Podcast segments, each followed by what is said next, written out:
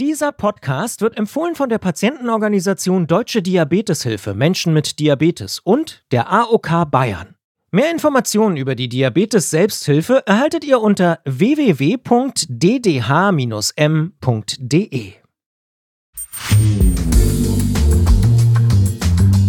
Der Zuckerdetektiv. Der Diabetes-Podcast von gesundheithören.de und der Apothekenumschau. Seitensprung, Affäre und Inflagranti. Damit beschäftigen sich so die echten Detektive, wenn es ums Thema Sex geht. Beim Zuckerdetektiv geht's um PDE-5-Hämmer, um Gleitgel und um die Psyche. Und damit hallo und herzlich willkommen. Wer mich noch nicht kennt, mein Name ist Sabine Pusch und ich bin Journalistin und habe mich im Journalismus vor allem auf die Bereiche Gesundheit und Wissenschaft fokussiert. Und in dieser Folge mache ich für die Apothekenumschau und für den Diabetesratgeber das, was Dr. Sommer früher für die Bravo gemacht hat. Also, weiß nicht, äh, kennt ihr Dr. Sommer? Das war ja der Sexdoktor aus der Bravo, der wirklich maßgeblich zu meiner Aufklärung beigetragen hat. Und ich werde jetzt hier auch ein bisschen aufklären. Im Idealfall ist es so, man muss sich keine allzu großen Gedanken über Sex machen. Einfach weil es am schönsten ist und am besten, wenn man eben gar nicht so viel denkt und wenn man einfach macht und das Hirn einfach eher ausschaltet. Aber, und das wissen viele von euch wahrscheinlich aus eigener Erfahrung, ich auch, so einfach ist es eben oft nicht, weil da spielen ja auch noch viele andere Dinge eine Rolle. Also zum Beispiel die Beziehung zum Partner oder zur Partnerin oder wie es euch psychisch geht oder die Organe, also die Geschlechtsorgane, der Penis, die Vagina, das muss alles funktionieren. Und euer Diabetes kann Einfluss auf das alles haben. Wie viele von euch betroffen sind, kann ich euch jetzt übrigens auch gar nicht so genau sagen, weil es keine einheitlichen Zahlen gibt. Was vermutlich auch daran liegt, dass Menschen eben nicht so gerne über unangenehme Dinge sprechen. Aber Fachleute gehen grob davon aus, dass ungefähr die Hälfte aller Männer mit Typ 2 Diabetes Potenzprobleme hat und bis zu 70 Prozent der Frauen Probleme beim Sex. Und was der Diabetes damit zu tun hat, darum geht's in dieser Folge. Ja, und die gute Nachricht, die möchte ich jetzt vorab schon mal verkünden. Es gibt viele gute Behandlungsmöglichkeiten. Und wie die aussehen, das schauen wir uns jetzt mal genauer an. Kommen wir also zur Spurensuche. Wenn ich ein Problem habe, ja, dann denke ich manchmal, dass ich der einzige komische Mensch auf dieser ganzen weiten Welt bin, der genau dieses eine Problem hat. Geht euch vielleicht auch so? Man denkt ja dann, man ist alleine, aber man ist es gar nicht. Und das ist ja auch das Tolle an Selbsthilfegruppen zum Beispiel, an Blogs und an Foren. Da merkt man, es geht noch anderen Leuten so. Und auch in der Fachwelt haben Diabetologinnen und Ärzte auf dem Schirm, dass dieses Thema, also Sex und Diabetes, einfach super groß und wichtig ist. Das sieht man zum Beispiel auch daran, dass der Weltdiabetestag 2020 unter dem Motto Leben, Essen und Lieben mit Diabetes stand. Also Lieben, das war ein sehr, sehr großer Punkt bei diesem Weltdiabetestag. Und dann habe ich mir online die ganzen Vorträge angeschaut und habe gesehen, dass es in einem Vortrag genau darum geht. Also um sexuelle Funktionsstörungen bei Diabetes mellitus. Den Vortrag gehalten hat Professor Thomas Haag. Er ist Vorstandsmitglied der Deutschen Diabeteshilfe und Chefarzt des Diabeteszentrums in Bad Mergentheim. Ja, und als ich dann da so recherchiert habe, habe ich mir gedacht, der Mann kann mir sicher weiterhelfen und deswegen habe ich ihn für ein Interview angefragt. Nochmal muss ich dazu sagen, weil wenn ihr schon ein paar Folgen Zuckerdetektiv gehört habt, dann kennt ihr ihn vielleicht schon aus Folge 2. Da ging es damals um die Frage, warum der Blutzucker schwankt, wenn ich erkältet bin. Also hört da sonst auch gern nochmal rein. Und als erstes wollte ich von Professor Haag wissen, wie genau der Diabetes denn jetzt in unser Sexleben pfuscht.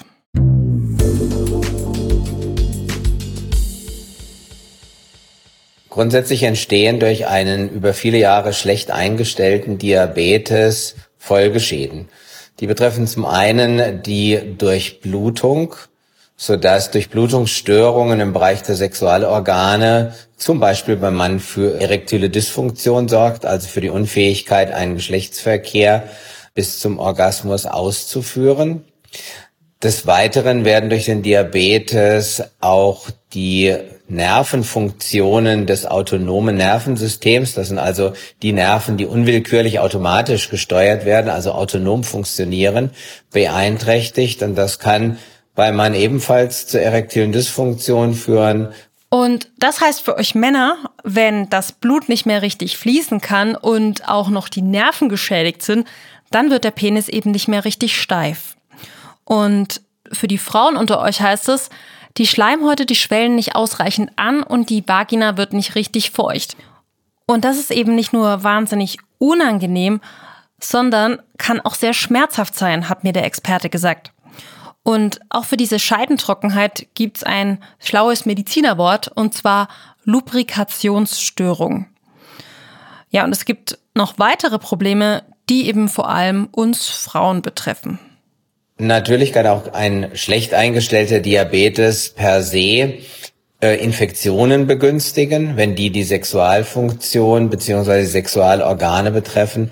Dann kommt es hier zu Infektionen der ähm, Schleimhäute, Pilzinfektionen beispielsweise. Und das ist auch wiederum für die Sexualfunktion äußerst, ja, äußerst unangenehm.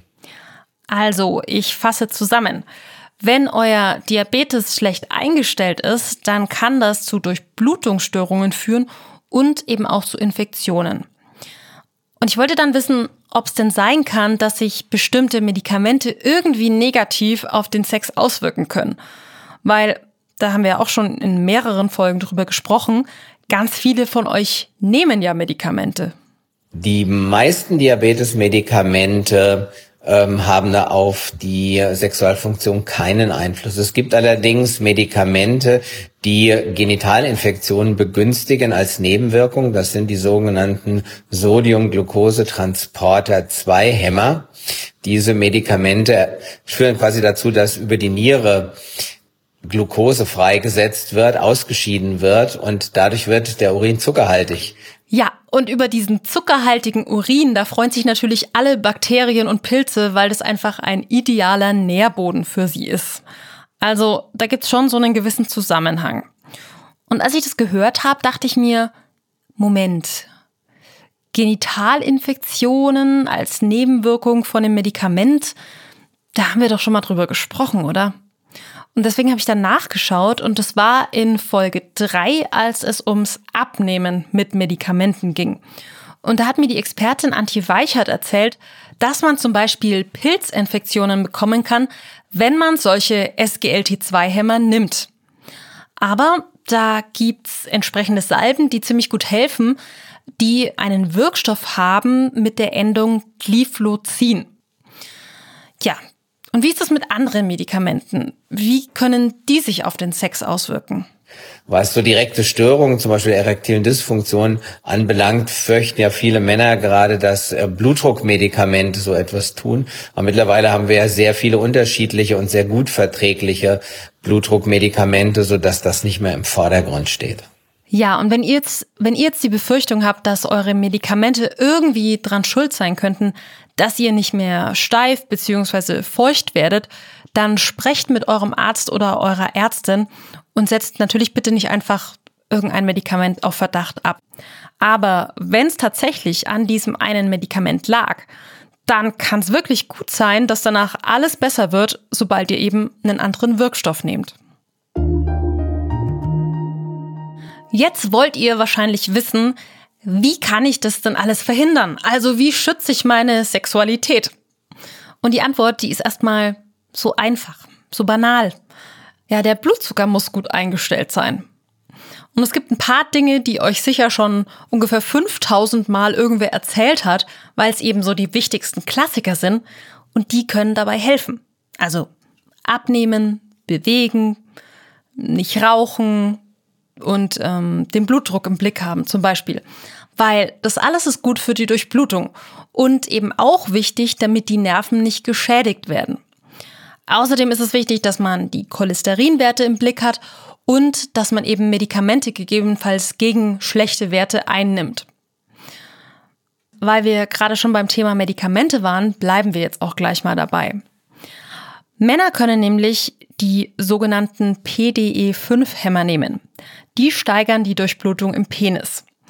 Kurze Erklärung für euch, was da eigentlich passiert. Also, diese PDE5-Hämmer, die blockieren das Enzym, ich lese ab, Phosphodiesterase 5. Und das ist deswegen super, weil dann ein anderer Botenstoff in Ruhe wirken kann. Und dieser Botenstoff, der sorgt dann wiederum dafür, dass sich die Gefäße weiten und mehr Blut einströmt. Und die Folge, tata, ist eine Erektion. Die Vor- und Nachteile dieser PDE5-Hämmer, die erklärt euch Professor Haag. Es gibt äh, verschiedene Wirkspektren bei diesen Medikamenten in Bezug auf die Länge der Wirkdauer. Das muss man jeweils mit dem Patienten besprechen, ob es sinnvoll ist, Medikamente einzusetzen, die eine kürzere Wirkdauer haben. Das ist zum Beispiel günstig äh, in Bezug auf die Nebenwirkungen. Die sind nämlich auch kürzer. Und natürlich haben diese kürzeren nebenwirkenden Medikamente auch den Nachteil, dass man sich damit dem Partner schon absprechen muss, wann es zum Geschlechtsverkehr kommen soll, weil sonst eben die Wirkung weg ist, wenn, äh, wenn das nicht ins Zeitfenster passt. Und da punkten dann die langwirksamen Medikamente, die ein weites zeitliches Fenster öffnen von 24 Stunden, teilweise auch länger. Am bekanntesten bei den PDE5-Hämmern ist übrigens der Wirkstoff Sildenafil. Und den kennt ihr vermutlich auch, nur wahrscheinlich besser unter dem Markennamen Viagra. Inzwischen gibt es davon auch noch einige Generika, also Wirkstoffe, die ähnlich wirken. Das Problem an diesen PDE5-Hämmern nur ist einfach, dass die Tabletten, die beseitigen ja nicht die Ursache des Problems, also wenn der Diabetes die Nerven schon geschädigt hat. Und in der Folge ist es dann einfach so, dass ihr einfach immer höhere Dosen braucht, bis es irgendwann gar nicht mehr wirkt. Und deswegen ist es auch hier gut, wenn ihr das einfach mit einem Profi besprecht. Also mit eurem Hausarzt, mit eurer Diabetologin. Was ich hier auch noch sagen möchte an der Stelle, Viagra bzw. Sildenafil wird ja gerne, weil es so ein bisschen schambehaftet ist, übers Internet bestellt. Aber bitte, bitte macht es nicht, weil wenn ihr Herzprobleme habt, dann kann das richtig gefährlich werden. Und es kann ja auch sein, dass ihr vielleicht noch gar nicht wisst, dass ihr Herzprobleme habt. Und deswegen ist es wichtig, dass ihr euch vorher erstmal vom Arzt durchchecken lasst, zum Arzt geht, dass man alles besprecht. Und das nächste Problem ist auch, wenn ihr zum Beispiel übers Internet ein vermeintlich natürliches Potenzmittel bestellen wollt, weil ihr euch denkt, natürlich, da kann schon nicht viel passieren. Und dann hat dieser Anbieter, der doch etwas dubios ist, einfach ein paar Wirkstoffe unterschlagen in der Inhaltsangabe. Und dann ist in diesem natürlichen Potenzmittel eben vielleicht doch Sildenafil drin. Und dann kann es eben wieder gefährlich werden. Und genau deswegen ist es eben so wichtig, dass ihr in die Apotheke geht und mit echten Menschen sprecht und euch beraten lasst. So, so viel zu den Medikamenten jetzt erstmal. Aber neben den Medikamenten gibt's ja auch noch andere Alternativen. Zum Beispiel eben, wenn die PDE5-Hämmer für euch nicht in Frage kommen. Wenn das nicht funktioniert und ähm, andere Ursachen auch ausgeschlossen sind, gibt es noch Möglichkeiten der mechanischen Erektionshilfen. Das sind zum Beispiel Vakuumpumpen oder als letzte Möglichkeit gibt es auch implantierbare Penisprothesen. Das ist aber eine ähm, Form der Behandlung, die spezialisierten Zentren vorbehalten ist und äh, keine klinische Routine ist, die jetzt jede Woche tausendfach in Deutschland durchgeführt wird. Implantierbare Penisprothesen. Da wird ein künstlicher Schwellkörper in den Penis einoperiert. Und da gibt es verschiedene Arten, aber die Art, die man besonders oft verwendet, ist ein Implantat, das hydraulisch funktioniert. Heißt, das kann man dann kurz vor dem Sex mit Flüssigkeit füllen. Also im Grunde müsst ihr euch das vorstellen wie so einen Luftballon, so ein innenliegender Luftballon, der eben kurz vor dem Sex dann in Form gebracht wird.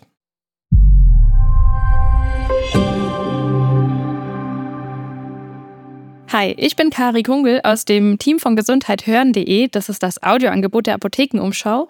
Und da betreue ich einerseits als Redakteurin Formate und auf der anderen Seite bin ich aber auch Podcast-Host. Das heißt, ich stehe für euch im Tonstudio vor Mikrofon.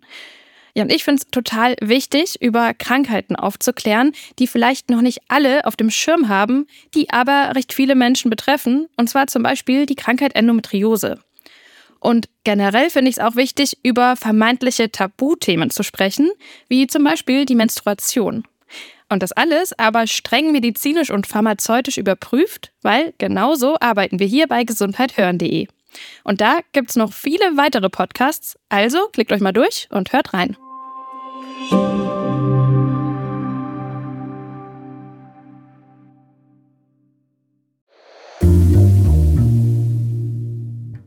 Jetzt haben wir ja viel drüber geredet, was euch Männern helfen kann. Bei uns Frauen ist es so ein bisschen komplizierter, weil es sowas wie Viagra ja nicht gibt für uns. Aber man kann zum Beispiel was gegen die Scheidentrockenheit tun. Hier der Tipp von Professor Haag.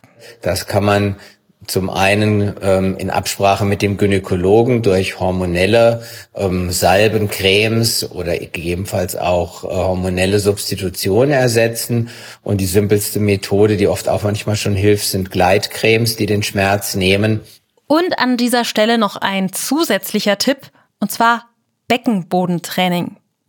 Ja, wie der Name schon sagt, damit könnt ihr eure innenliegenden Muskeln im Beckenbereich trainieren. Die werden dadurch besser durchblutet und ihr könnt bessere Orgasmen bekommen. Vielleicht kennt ihr das sogar schon, weil das sind so klassische Übungen nach der Schwangerschaft oder um Harninkontinenz zu vermeiden.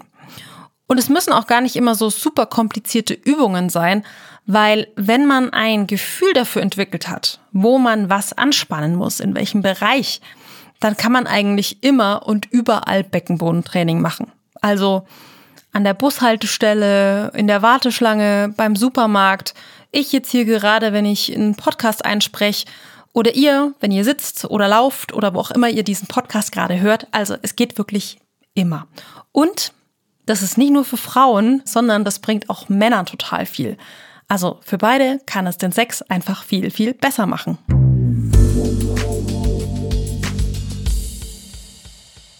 Gut, kommen wir zum nächsten Punkt und zwar zur Psyche. Und hier an erster Stelle nochmal eine kurze Anmerkung. Wenn ihr selber nach Diabetes-Infos im Netz sucht, zum Beispiel, dann seid wirklich kritisch mit den Infos, die ihr lest und schaut zum Beispiel nochmal genau hin, ob die Fachleute, die da genannt werden, auch wirklich Fachleute sind. Also wirklich ausgebildete Ärzte und Apothekerinnen und ob das Thema, über das sie da sprechen, wirklich auch in ihrem Wissensgebiet liegt. Und ein gutes Beispiel ist dafür eigentlich meine zweite Gesprächspartnerin, die Diplompsychologin Susanne Baulig. Mit ihr habe ich gesprochen, weil sie sich vor allem mit Psychodiabetologie beschäftigt. Das heißt, sie weiß einfach, welche besonderen psychischen Belastungen und Probleme ihr eben habt, wenn ihr Diabetes habt.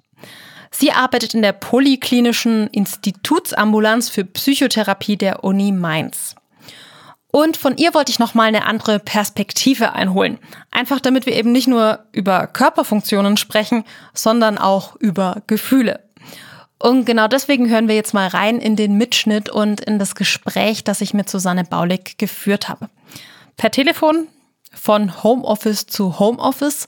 Lehnt euch zurück, ihr hört jetzt einen Ausschnitt. Wie kann sich denn das Thema Diabetes auch auf die Sexualität auswirken? Weil das ist so ein bisschen, also ich habe mit einem Mediziner auch noch gesprochen, eben über so körperliche Probleme, die mit äh, Diabetes dann einhergehen.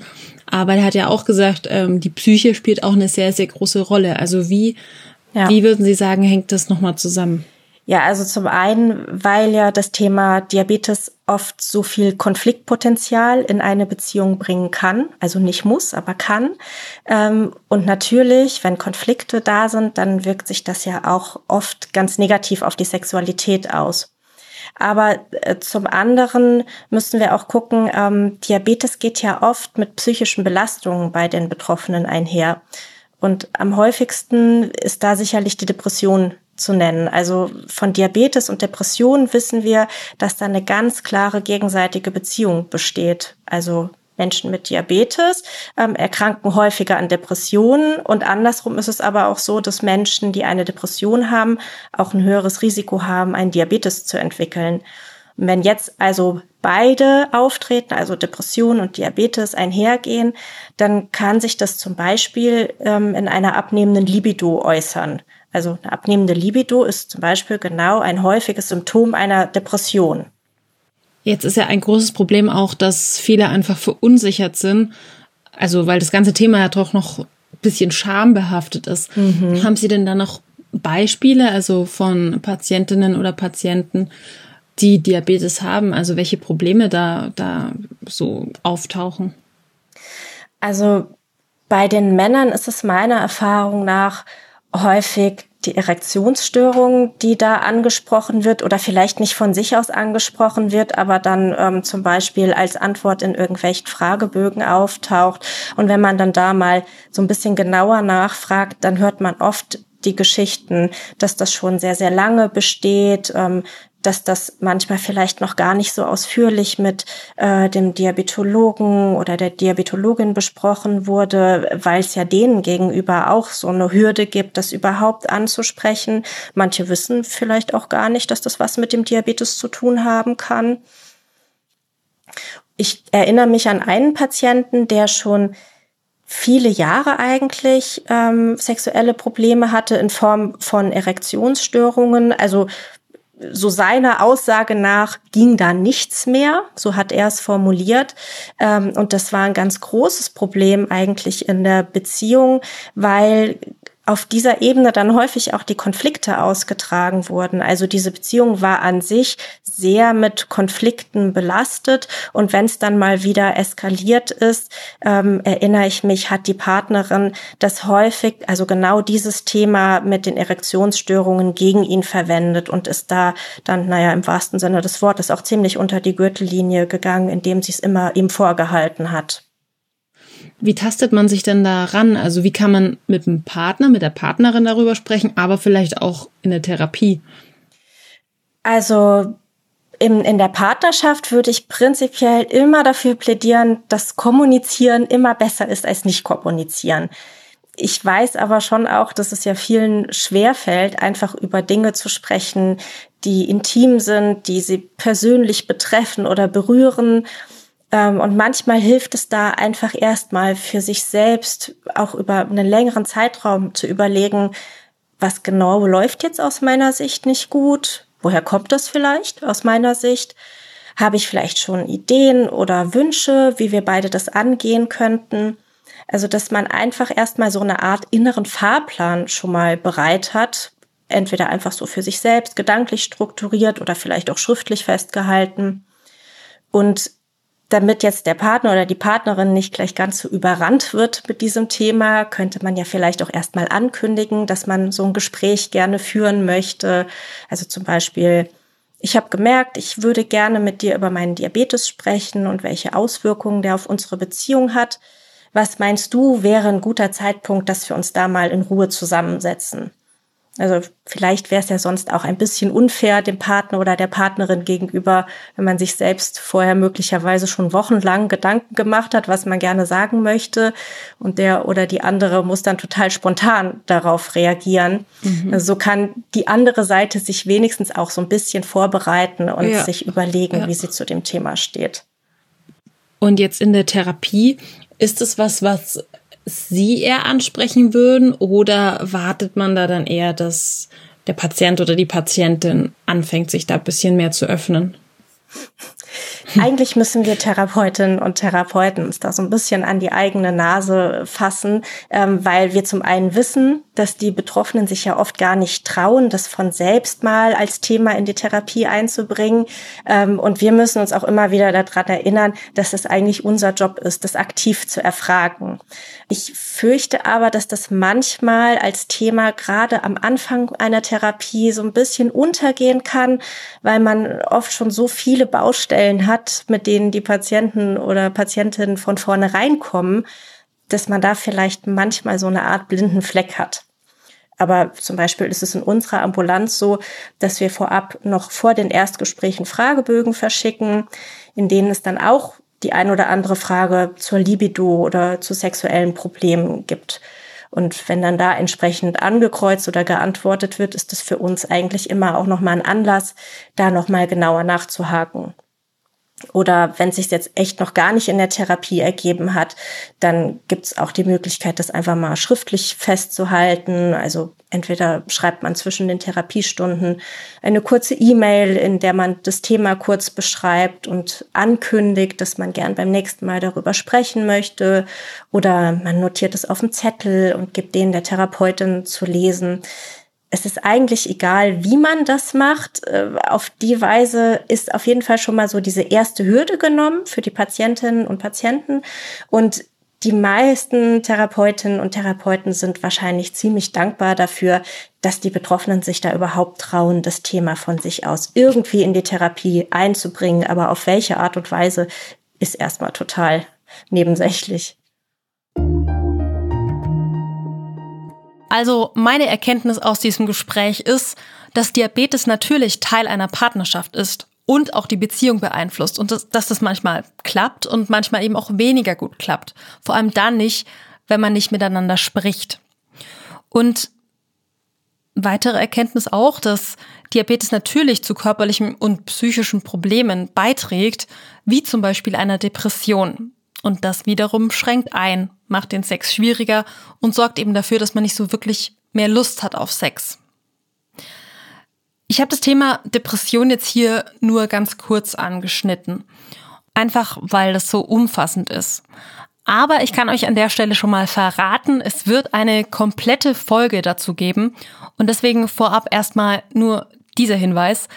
Wenn ihr den Eindruck habt, dass ihr selbst oder ein Angehöriger von euch Anzeichen einer Depression zeigt, dann sprecht bitte unbedingt mit eurem Arzt oder eurer Ärztin. Die können euch hier nämlich gut weiterhelfen.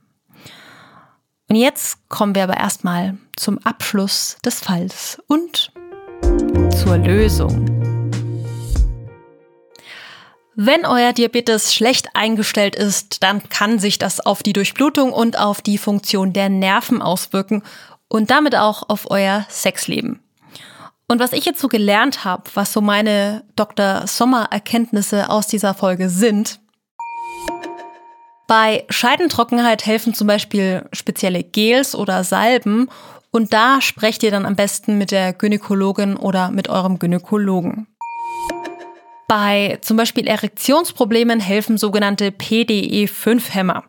Sollte euch das jetzt betreffen, geht am besten direkt zu eurem Urologen. Wenn Medikamente bei Männern nichts mehr helfen und nicht geeignet sind, dann gibt's auch mechanische Erektionshilfen, also zum Beispiel Vakuumpumpen. Die Psyche spielt eine sehr wichtige Rolle, weil die sich sowohl auf die Beziehung als auch auf die Lust am Sex auswirkt. Und wenn man nicht drüber spricht, dann wird's eben eher schlechter als besser. Wer sich besonders gut mit diesem Thema auskennt, das sind Menschen mit einer psychodiabetologischen Ausbildung. Wenn ihr da jemanden suchen wollt, dann schaut mal auf der Website des Vereins Diabetes und Psychologie vorbei. Dort gibt's eine spezielle Suche, wo ihr eben Menschen mit psychodiabetologischer Ausbildung suchen könnt. Und den Link zu dieser Seite, den packe ich euch in die Show Notes. Und wenn ihr euch jetzt gar nicht so sicher seid, ob euch das eigentlich betrifft mit den sexuellen Störungen, dann schaut mal auf der Seite des Informationszentrums für Sexualität und Gesundheit vorbei. Auf der Website gibt's nämlich einen Selbsttest für Männer und für Frauen und auf der Seite findet ihr auch Anlaufstellen, wenn ihr euch eben nicht so ganz sicher seid, an wen ihr euch im Fall des Falles wenden könnt. Und den Link dazu, den habe ich euch in die Infos zu dieser Folge gepackt. So, jetzt kann es natürlich sein, dass der oder die ein oder andere von euch sagt, Sex, naja, das ist mir jetzt nicht so wichtig. Aber, und das ist jetzt wichtig, Probleme beim Sex sollte Mann und Frau, also sollten wir alle, trotzdem ernst nehmen, weil das eben neben einer Depression auch ein frühes Warnzeichen sein kann, zum Beispiel für einen möglichen Herzinfarkt oder Schlaganfall. Weil so wie die Gefäße oder Nerven im Penis aussehen, So schauen sie halt meistens auch im Herzen, im Gehirn oder an den Nieren aus. Und dazu nochmal Professor Haag vom Diabeteszentrum in Bad Mergentheim. Ja, es ist so, dass die Sexualfunktionsstörung ist quasi so ein Indikatorsymptom, dass auch andere Dinge im Körper nicht mehr so funktionieren, wie sie sollen. Und wenn ich jetzt den Patienten überhaupt nicht kenne und er kommt nur mit diesem Problem und ich sage, da hast du mal ein Medikament, probier das mal aus, ähm, der Rest ist mir jetzt mal egal, weil du hast mir ja nicht danach gefragt, dann ist das fahrlässig, weil ich sollte schon meine Patienten kennen und wissen, ob sie herzgesund sind, ob sie Begleiterkrankungen haben, ob sie den Bluthochdruck haben. Heißt, wenn ihr Probleme mit der Potenz habt, dann lasst euch von eurem Hausarzt wirklich mal gründlich von Kopf bis Fuß durchchecken. Und dann kann man nämlich auch rechtzeitig entsprechend die Behandlung anpassen, damit da nichts Schlimmeres passiert. Und jetzt ist mir noch wichtig zu sagen, bei all diesen Warnhinweisen und Vorsichtsmaßnahmen und Dingen, die man bedenken muss, bitte verliert nicht den Spaß an der schönsten oder einer der schönsten Nebensachen der Welt. Sage danke, dass ihr dabei wart. Ich hoffe, es hat euch gefallen. Wenn ihr noch mehr wissen wollt, euch noch genauer einlesen wollt, dann schaut mal in die Infos zu dieser Folge, weil da habe ich euch ganz viele Quellen, Links und Lesetipps reingepackt. Mein Name ist Sabine Pusch. Ich würde mich freuen, wenn ihr uns ein Abo dalasst und wenn ihr auch beim nächsten Mal wieder zuhört. In der nächsten Folge, da wird es um Tränen- und Blutzuckermessen gehen, beziehungsweise um die Zukunft der Diabetestherapie. Bleibt also spannend. Der Zuckerdetektiv. Der Diabetes-Podcast von gesundheithören.de und der Apothekenumschau.